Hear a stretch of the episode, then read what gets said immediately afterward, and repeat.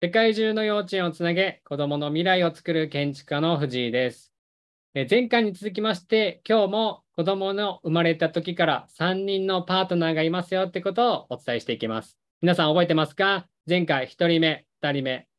1人目、父親ですね。そして2人目が母親ってことをお伝えしました。今日はその3人目をお伝えしていきたいなと思います。で皆さんの周りでもう分かってるよっていう方もいらっしゃると思うんですけども、子供には3人のパートナーがいますっていうことで、1人目、2人目が父親と母親が来ましたね。そしたら3つ目、3人目は誰かっていうとですね、これは4000年の歴史とですね、私が得意とする、世界の幼稚園っていうことを、キーワードでも出てきますけれども、幼稚園、英語でするとキンダーガーデンなんですね。キンダーガーデンっていうのはですね、世界共通言語でもあります。この共通言語っていうところも特徴なんですけれども、3人目、子供が3人目のパートナーは先生って呼ばれてる方が子供の3人目のパートナーになりますよってことをぜひ持ち帰ってほしいなと思います。なので前回と引き続いていきますと、父親、母親、そして最後は先生って呼ばれてる方が子供の3人目のパートナーとしていますよってことをぜひ持ち帰ってほしいなって思います。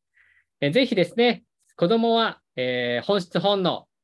え真似る、遊ぶっていうその中の環境に身を投じていろんなことを学んでいきます。その3人のパートナー、すごく関係してるっていうのを気づきましたでしょうかぜひ持ち帰ってほしいなと思います。それでは今日も皆さんありがとうございました。